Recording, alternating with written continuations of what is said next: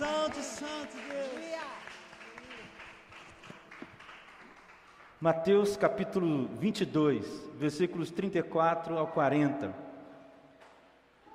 Queria que você abrisse sua Bíblia, seu celular, do jeito que você quiser. E se você não tiver nem a Bíblia e nem o celular, você pode ler comigo aqui na TV. Mateus capítulo 22, versículos 34 ao versículo 40.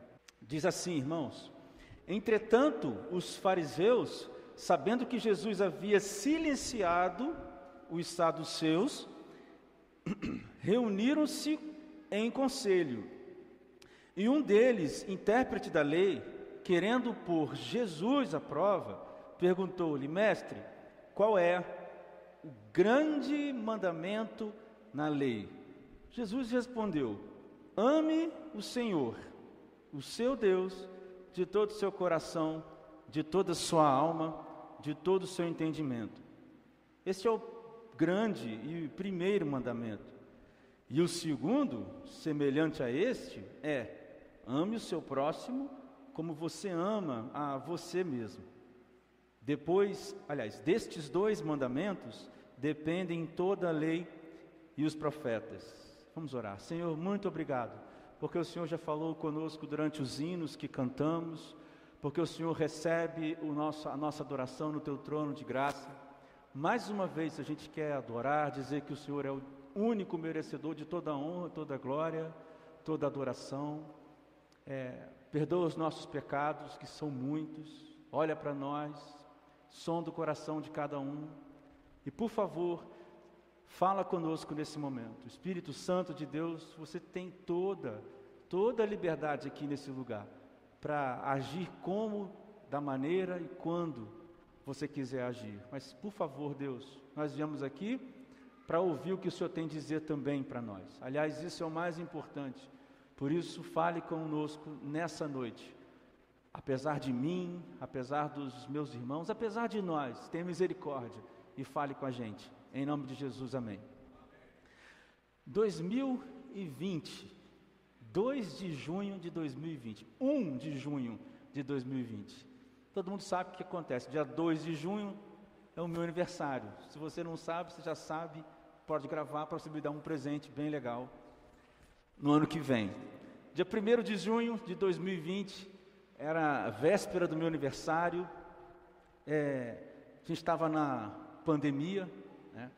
Eu estava fazendo naquela época 22 anos, brincadeira. Estava fazendo 39 anos naquele ano. E eu estava namorando a Rivana, que está ali, mas a gente não podia se ver muito por causa da pandemia. E aí, naquele verão, é, naquele inverno, naquele aniversário, eu falei assim: Rivana, eu vou passar essa virada sozinho e depois eu vou te encontrar. Aí eu fui para um lugar que chama Monte Plano. Monte Plano. Por que, que é Monte plano, né? Porque todo mundo vai orar no monte, né? as pessoas vão orar no monte, eu também vou. Só que o nosso monte não era monte, era um terreno normal, não tinha nada de monte, era só um pedaço de chão mesmo. Então a gente chamava de, de monte plano. E gente, eu fui para lá naquela 11h30, 11h30 da noite, 23h30, quase ali meia-noite, e fiz uma oração para Deus, e fiz assim, falei assim, Deus, é, eu só quero continuar existindo eu só quero comemorar esse aniversário se eu puder olhar para trás e saber que eu vivi 100% da sua vontade para a minha vida. Se eu não tiver vivido 100, se eu tiver vivido 90, 99,9, eu não vou ficar satisfeito. A única coisa que eu te peço é isso. Sabe o que aconteceu, irmãos, depois disso? A vida continuou só, nada de espetacular não, só a vida continuou. A gente continuou nessa busca. Mas esse momento da minha vida foi movido por uma pergunta, meu querido. É a pergunta. A minha motivação é fazer o que Deus quisesse, fazer a vontade de Deus. Mas a pergunta que me motivou é o que Deus espera de mim. O que é que Deus espera de mim? Porque eu estava ali, genuinamente, querendo entregar meu coração, minha vida, o que eu tinha para fazer, o que tinha passado na minha vida. Na época, o movimento Raiz J ainda não era igreja, estava num alcance muito grande, muitos jovens, muita gente que a gente caminhava junto. E eu só queria fazer o que Deus quisesse para mim. Mas a pergunta era essa: o que é que Deus, o que é que Deus é, espera de mim? Hoje nossa igreja, nossa igrejinha, nossa igreja pequenininha, está fazendo dois anos. É um bebê ainda, no sentido da, da história, né, da quantidade de anos assim. Mas é uma boa pergunta. Por isso hoje eu quero pensar com você nessa pergunta: o que Deus espera de mim? E amanhã, pastor Renato vai estar aqui falando o que Deus espera desta igreja. Porque a gente não deve pensar só o que Deus espera de mim, mas essa pergunta precisa tocar o que Deus espera de nós. Sabe por quê? Porque se você ler o segundo grande mandamento, que é semelhante a este, está escrito: ame o seu próximo, como você ama a você mesmo.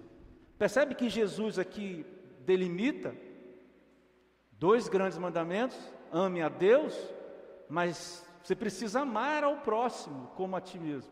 E esse amar ao próximo é a comunidade, é a comunhão, é o outro, é o próximo. Isso tem a ver com a igreja. Isso tem a ver com é, igreja, com esse grupo de pessoas que se chama igreja. Mas antes disso, Jesus fala sobre a individualidade, sobre a relação do indivíduo com Deus. Se você está assim curioso para saber dessa segunda parte, vem amanhã ou assiste amanhã, cara, porque hoje vou falar apenas do que Deus espera de mim. Se você não consegue compreender o que Deus espera de você, meu querido, vai ser difícil você entender o que Deus espera de você enquanto parte de um corpo. Por isso eu gostaria que você ficasse comigo alguns minutos aqui nessa meditação. Vai ser rápido, uma hora e vinte e três minutos. Brincadeira. Mas eu quero tentar responder essa pergunta com você. O que é que Deus espera de você? Não é de você, do seu esposo, de você, da sua mulher, de você, dos seus filhos, de você e seus pais. É de você. Qual é o seu nome? João, José, Maria? Que que Deus espera do André? O que que Deus espera de você? Jesus sumariza a resposta para a gente, quando ele diz: você tem que amar a Deus de todo o seu coração, de toda a sua alma e de todo o seu entendimento. Coração, alma e entendimento. Coração, alma e entendimento. Tudo aquilo que é um ser humano, tudo aquilo que é uma pessoa, é o resultado do somatório de tudo que está no coração, tudo que vem a ser alma e tudo que é pensamento. Porque pensamento tem a ver com, obviamente, o que a gente pensa, mas são faculdades mentais que estão ligadas ao nosso aspecto físico. A alma, de certa forma, também. E o coração tem muito a ver com aquilo que a gente sente, com a nossa subjetividade. Por isso, se o ser humano é cérebro, ele é também mente. Se ele é mente, ele é também cérebro. Essa expressão de Jesus é maravilhosa. E olha que ele está respondendo gente que dominava a lei. Que lei? A lei do Moisés aqui, a aliança antiga que Deus tinha com o povo, nos primeiros cinco livros da Bíblia, chamado Pentateuco. Ali Deus dá dez mandamentos e mais umas algumas centenas de outros mandamentos sobre como lidar.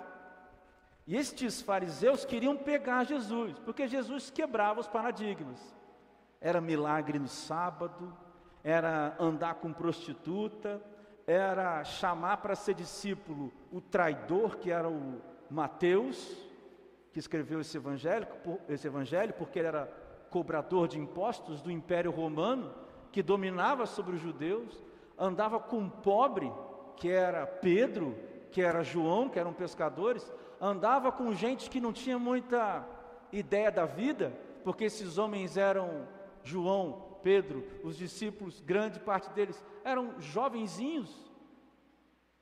Andava com gente que assim a sociedade queria, é, gente que não podia entrar dentro do mandamento ou dos mandamentos. Aí eles querem pegar Jesus. Aí Jesus dá essa resposta para eles aqui. Por isso que ele diz no 40, gente, depois, é, perdão, destes dois mandamentos dependem toda a lei. É isso daqui. O que Deus espera de você é isso daqui. Você quer saber o que Deus espera de você? Que você ame ao Senhor, seu Deus, de todo o seu coração, de toda a sua alma e de todo o seu entendimento. Esse é o texto. Essa é a explicação do texto. O que eu queria fazer agora com a gente era fazer uma aplicação disso nas nossas vidas. Em primeiro lugar, Jesus diz assim: ame o Senhor, seu Deus, de todo o seu coração. Querido, coração fala de, de desejo, coração fala de vontade, coração fala de, de desejo. Desejo é aquela força que move o ser humano. Você sai para beber uma água porque você está com vontade de beber água. Você vai trabalhar de manhã porque você está com vontade de fazer isso. Às vezes não tanta vontade, mas você sabe que precisa. Você procura o que procura porque você tem desejo destas coisas. Agora, amar a Deus com todo o nosso coração não é tão simples, irmãos. Porque eu pergunto a você: é um desejo do seu coração amar a Deus? Não, é o desejo do seu coração amar a Deus como o Senhor.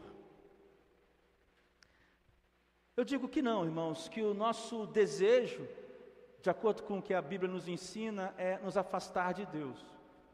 Efésios, capítulo 2, versículos 4, por favor, se você puder colocar para mim aí, diz o seguinte para mim e para você: Efésios capítulo 2. Se você quiser, eu posso ler aqui, mas. Eu leio para vocês. Efésios no capítulo 2, versículos 4 e versículo 5. Opa! Diz assim: Mas Deus, sendo rico em misericórdia, por causa do seu grande amor com que nos amou, e aí vem o 5, né? Estando nós mortos em nossas transgressões, nos deu vida juntamente com Cristo pela graça vocês são salvos. E aí continua o texto de Paulo. Mas eu sublinho com você isso daqui: estando nós mortos. Eu queria que você fizesse esse, é, é, fizesse essa, essa, esse esforço de pensamento comigo. Que morte é essa que Paulo diz aqui na carta dele aos crentes de Éfeso? É morto físico? Não. Não tem nada de morto físico. É estando nós ainda mortos em nossos pecados, em nossos delitos. Morto para quê? Morto para quê? Morto para desejar Deus. O morto, querido, não deseja vida, porque não há vida no morto. Quando Paulo diz isso em Efésios, aqui no capítulo 2, versículos 4 e 5, o que ele está dizendo é que o nosso desejo em o nosso desejo de Deus acabou. O desejo do ser humano natural é afastar de Deus. O meu desejo e o seu desejo é se afastar de Deus, irmãos. Não é natural para o ser humano querer Deus. Não confunda contemplação das obras de Deus com querer Deus. Todo ser humano, porque é pequeno, porque é ínfimo, porque é vazio de sentido em si, vai procurar alguma coisa para chamar de Senhor, para chamar de Deus. Qualquer pessoa e qualquer sociedade, mas isso não é desejar Deus, porque desejar Deus supõe que Ele é Senhor. Desejar Deus supõe ir contra a minha carne. que Deus quer de você?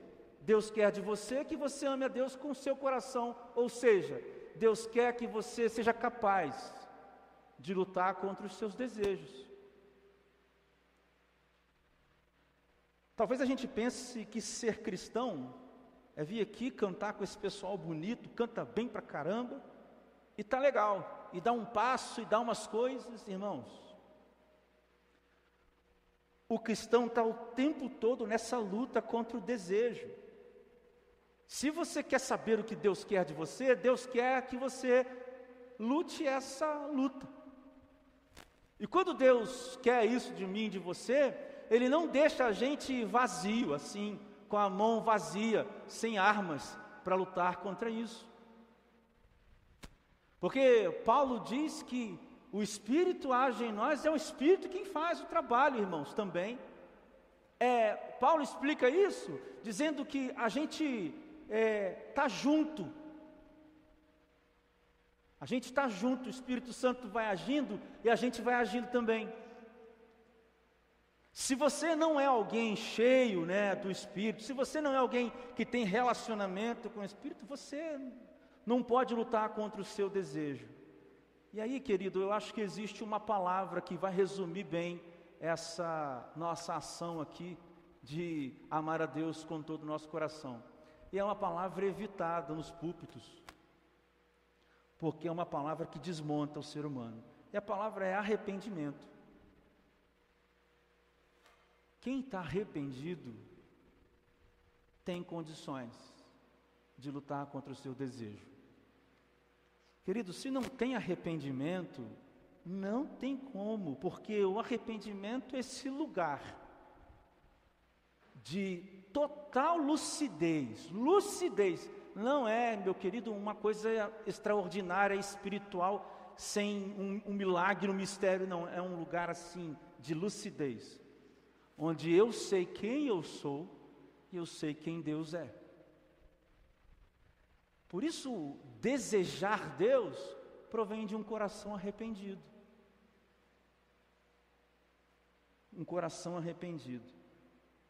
Qual foi a última vez, irmãos, nessa semana, em que nós nos arrependemos do que fizemos de maneira consciente? Que relação que a gente constrói com Deus? Que tipo de relacionamento a gente está construindo com Deus? Um relacionamento falso, vazio, um relacionamento de espelhos é, quebrados. Querido, Deus assim está pronto para te ouvir, está prontíssimo para te perdoar, e está muito mais do que pronto para te dar força. O apóstolo Paulo diz isso lá em Coríntios, né? Quando ele diz assim: que Deus falou com ele: Olha, você é fraco mesmo, você é, um, você é fraco, mas é a minha graça basta para a sua fraqueza. Porque quando você fica fraco, é que eu vou mostrar que, sou, que você é forte em mim. Deus falando com Paulo lá em Coríntios, na carta que Paulo escreve aos Coríntios. O que, que Deus quer de você? Deus quer que você ame a Deus de todo o seu coração. Isso significa lutar contra o seu desejo. Isso significa arrependimento. Não posso pregar para você um evangelho aqui do vem cá, vamos na frente, vamos orar e Deus, eu tenho que pregar para você o evangelho verdadeiro. Esse é o evangelho de homens que estavam mortos e foram vivos, ressuscitados em Jesus Cristo, espiritualmente, e ressuscitarão outra vez com Jesus Cristo quando ele vier. Mas Jesus continua falando, querido. Você viu, de todo o seu coração. Em segundo lugar, Jesus também fala assim, é, de toda, de toda a sua alma, de toda a sua alma. Amar a Deus com toda a alma, irmãos, é muito difícil também. Porque é muito mais fácil, querido, desistir do que, do que resistir. Deixa eu explicar para você e repetir. Amar a Deus com toda a sua alma é muito difícil também, porque é muito mais fácil desistir das coisas do que resistir. Sabe o que eu quero é, dizer aqui por, por alma? Veja, se coração é, é esse desejo, veja, alma eu estou falando aqui, querido, desse acúmulo de sentimentos, tá bom? Desse acúmulo de sentimentos, desse acúmulo de percepções da vida, desse acúmulo de sensações. Não estou falando de entendimento, eu estou falando de acúmulo de sentimentos. Queria que você entendesse a alma assim. Esse acúmulo de sentimentos no somatório dos dias, né, da nossa vida. E aí, quando a gente vai vivendo a vida, é muito mais fácil, meu querido, é muito mais fácil desistir do que resistir. Quem é que está aqui hoje? Quem é que está aqui hoje que pode discordar dessa frase? Eu posso tentar colocar assim para você. Quem é que está aqui hoje que nunca pensou em desistir desse negócio de ser fiel para Deus, com Deus? Quem é que não pensou aqui uma vez, uma vez pelo menos assim? Ah, não, cara, tem negócio de Deus, Deus não está aí comigo, Deus, não, não, não, não, é, é, desisto, desisto porque, olha só, olha isso aí, olha o que aconteceu, olha só. Quem é que nunca passou por isso? Talvez você esteja exatamente nesse, nesse lugar, nesse mesmo lugar. E aqui eu digo para você qual é a grande dificuldade de quem está nesse exato lugar. E eu vou voltar um pouquinho quando Jesus diz: ame, ame o Senhor, o seu Deus. Ame o Senhor, o seu Deus. O Senhor, o seu Deus o Senhor e o seu Deus. Há um entendimento, sabe, irmãos, de que a gente vive numa troca com Deus. De que a gente vive assim. Quanto mais eu oro, né, quanto mais eu decoro passagens da Bíblia, quanto mais eu prego, quanto mais eu canto, enfim, quanto mais domingos eu vou somando aqui na igreja, mais Deus tem que me dar assim as coisas. Tem gente até que pensa que quanto mais eu faço, mais poder eu tenho. Tem gente que pensa isso. Tem gente que pensa que quanto mais se entrega para Deus, assim, Deus tem que. A, a, pessoa vai passando e Deus vai retocando as cores da vida, sabe como? Se está cinza, quando a pessoa passa, tem que ficar colorido. Você tem coisa ruim, quando a pessoa passa, tem que ficar tudo bem. Tipo síndrome de Pedro, né? Tipo assim, Pedro vai passando e a sombra de Pedro vai expulsando os demônios, vai curando as pessoas. Queridos, não é assim. Não é assim.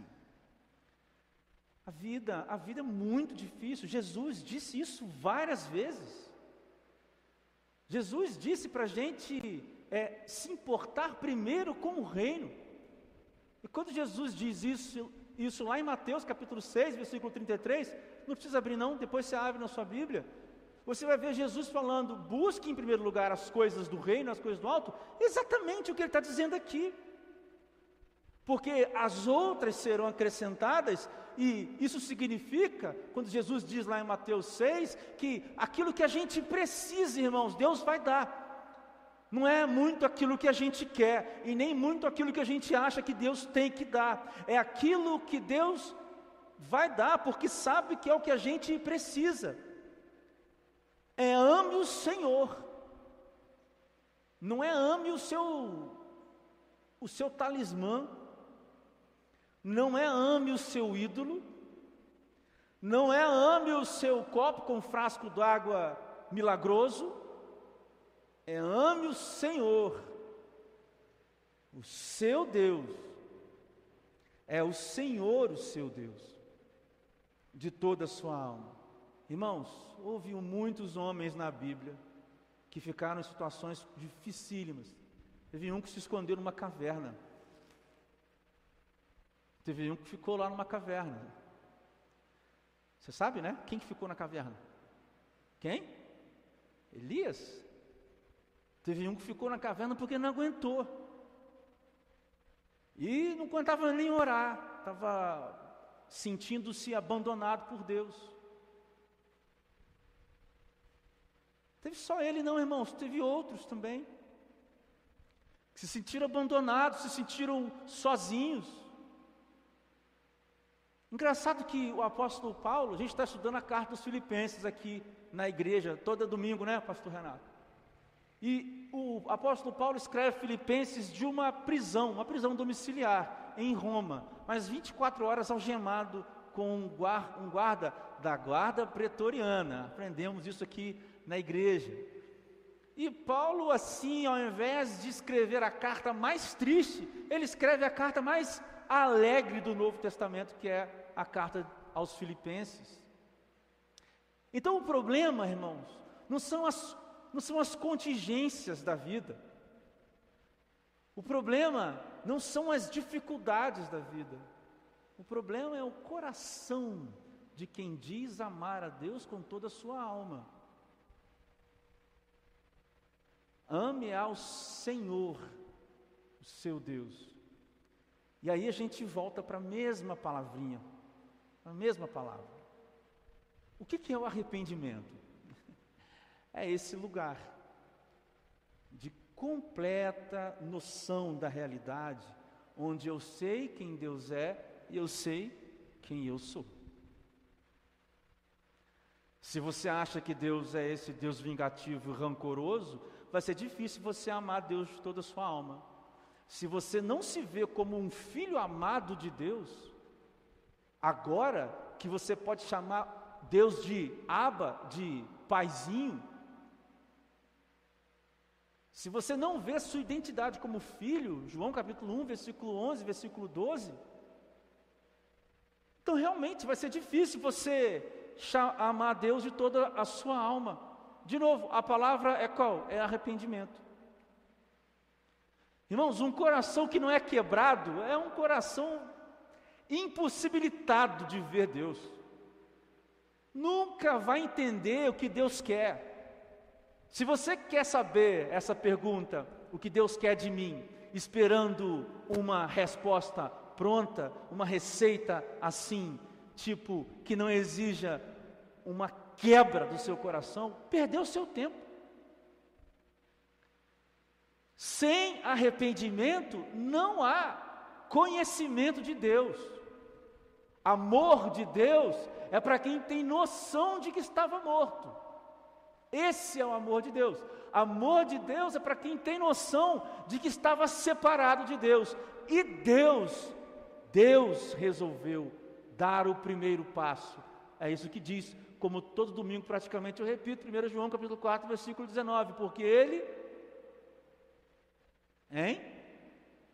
Nos amou primeiro.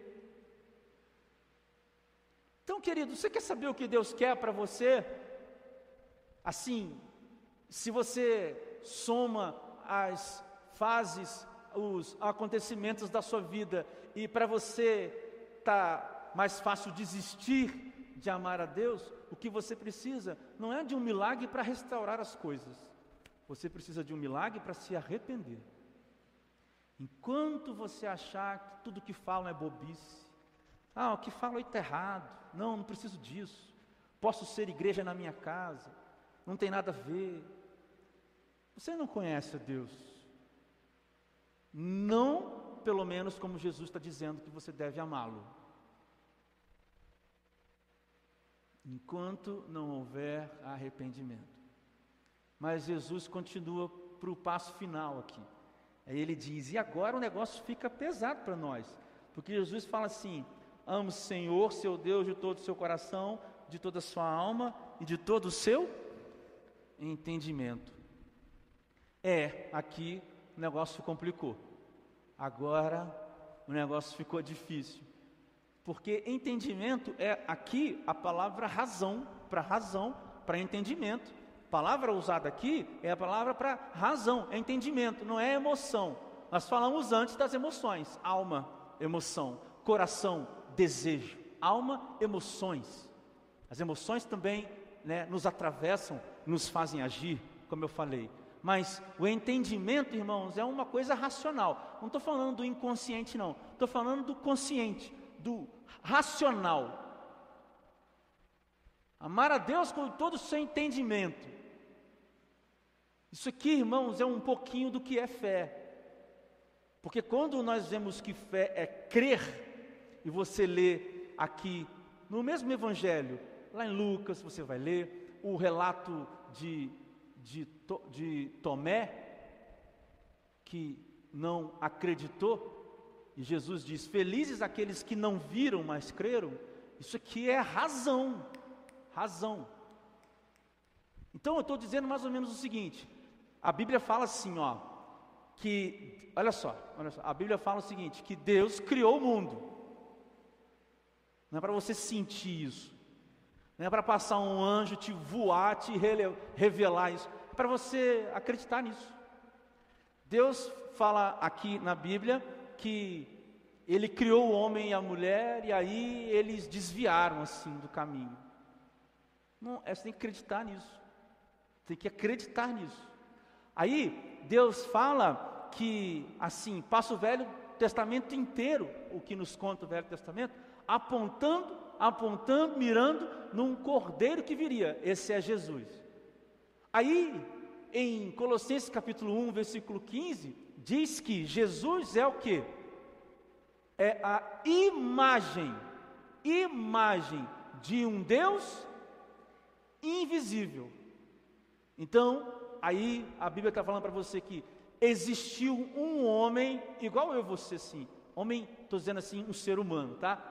De carne e osso, assim, igual eu,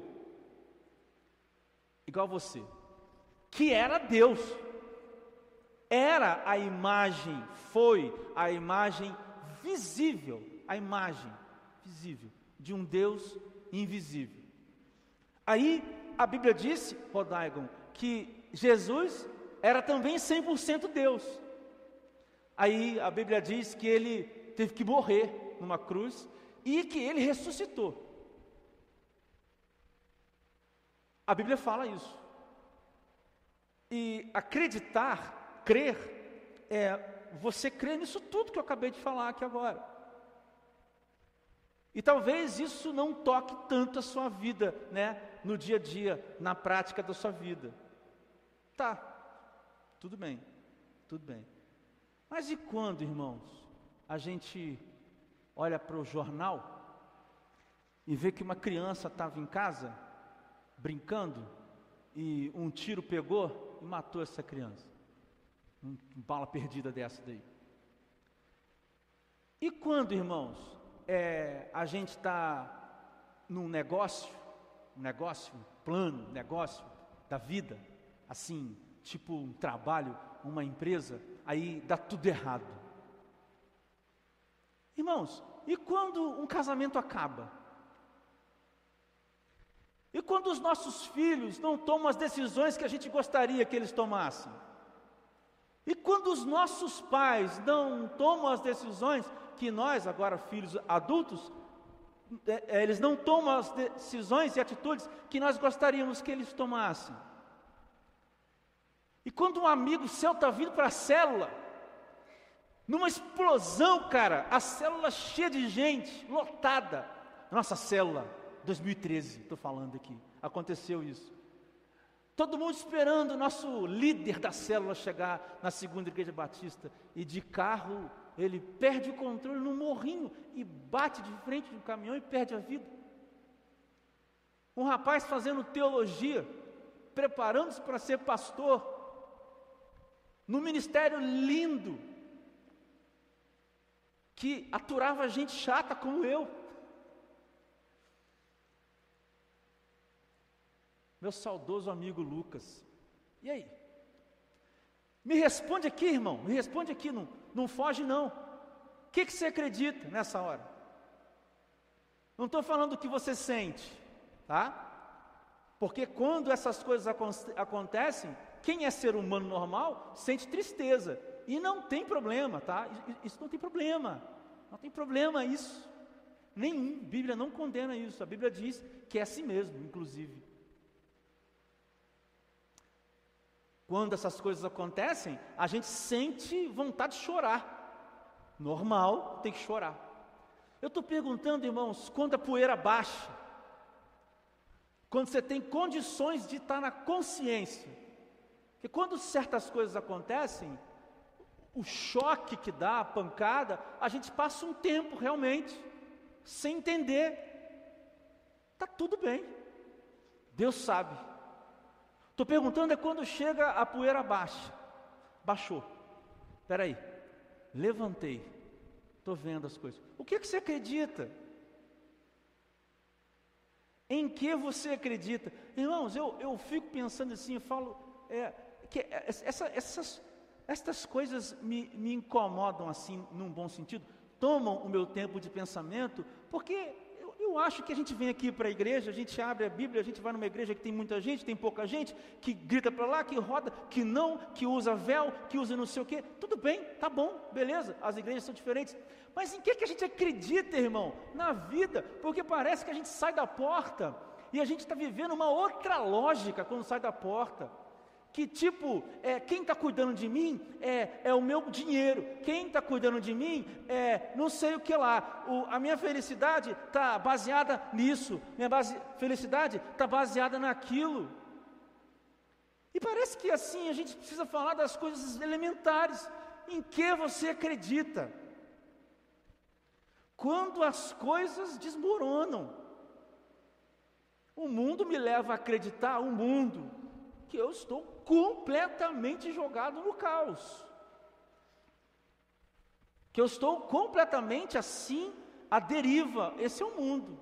Eu posso sair ali amanhã, bater o carro, cair de cabeça na, naquele negócio ali, meio fio, e não acordar mais amanhã ou depois. Mas em que, que a gente acredita, irmãos? É esse fio, sabe? Esse fio do que a gente acredita, que por mais fino que seja, irmão, por mais fino que seja, quando a casa cai, quando os castelos desmoronam, quando as marcas da vida vêm, pode ser fio, fino esse fino, estas coisas não derrubam a nossa fé. Não tem problema. Nossa fé pode ser do tamanho de um grão de mostarda. Jesus disse isso também.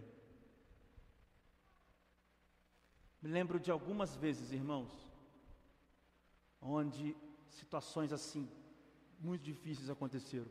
Ah, mas muito difíceis, irmãos. Não vou contar os testemunhos aqui porque a gente vai tomar muito tempo. Mas eu lembrei que eu acreditava que o Senhor é o meu pastor e por causa do Senhor ser o meu pastor, nada já não me falta. Aí eu precisei repetir para mim, né, algumas vezes isso.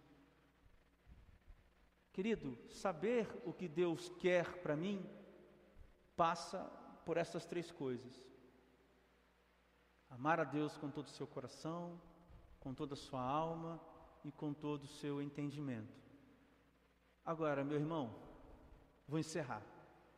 Assim como no coração e na alma, só um coração arrependido, só alguém que está arrependido que atinge esse nível, o entendimento também.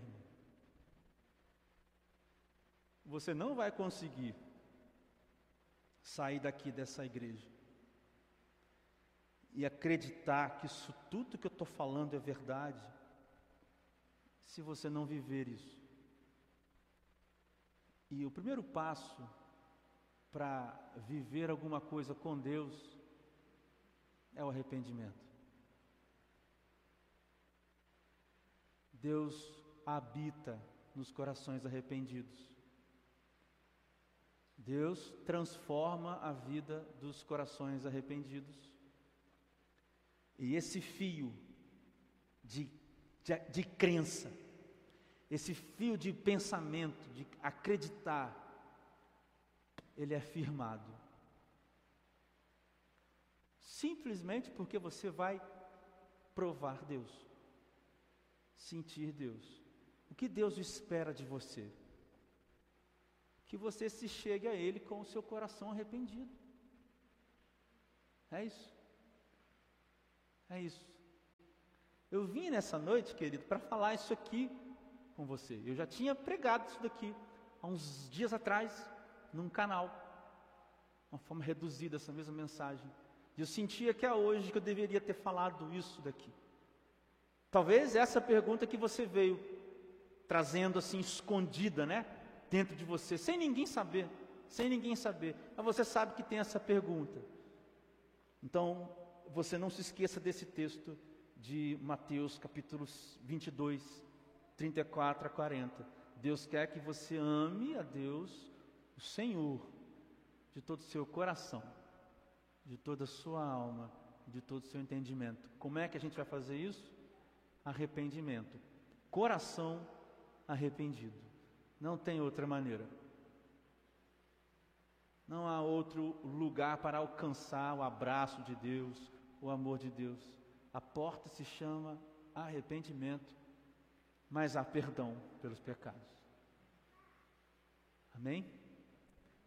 Vamos orar? Baixe seus olhos. Senhor Deus, eu coloco nas tuas mãos todos os meus irmãos e amigos que estão ouvindo essa mensagem, seja onde, quando, como eles estiverem. Muitos ouvem Deus depois do Spotify, no YouTube, nesses canais. Pai, que essa mensagem provoque mudança, que essa mensagem entre nos corações e provoque, Deus, a mudança que só a palavra pode provocar, única e exclusivamente a palavra. Porque, Espírito Santo, aqui estão aqueles que são teus. Promove nesses corações a profunda mudança que é necessária, no nome de Jesus, porque sabemos que esse nome é poderoso para fazer isso. É assim que a gente ora. Amém.